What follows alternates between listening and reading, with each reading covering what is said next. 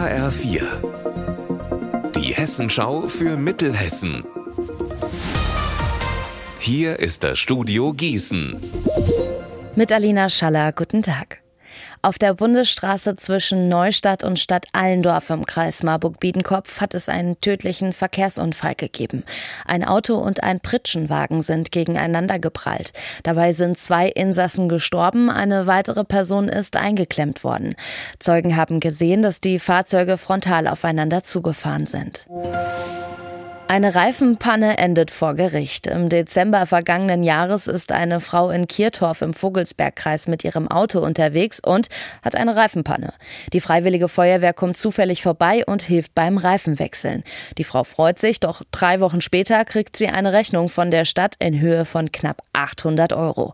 Infos von meinem Kollegen Marc Klug. Dagegen klagt sie und das Verwaltungsgericht Gießen gibt ihr gestern Recht. Demnach muss sie den Feuerwehreinsatz nicht bezahlen, denn die die Feuerwehr sei nicht von ihr gerufen worden, sondern wegen eines anderen Einsatzes in der Nähe gewesen.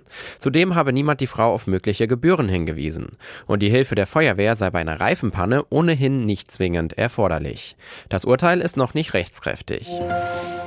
Die tierischen Grünpfleger von Marburg können ihre Arbeit nicht aufnehmen. Unbekannte haben den Weidenzaun an der Gisselberger Spannweite zerstört. Alle Infos von meiner Kollegin Anna Spieß.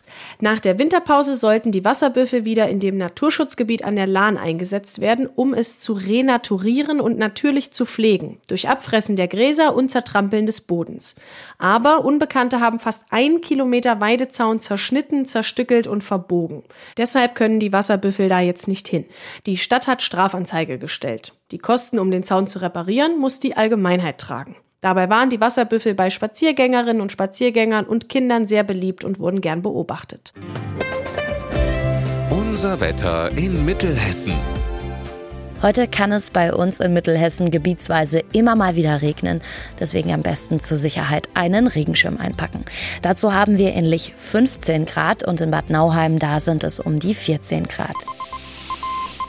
Am Abend und in der Nacht bleibt der Himmel dann klar und morgen, da bekommen wir dann Sonne und Wolken im Mix. Ihr Wetter und alles, was bei Ihnen passiert, zuverlässig in der Hessenschau für Ihre Region und auf hessenschau.de.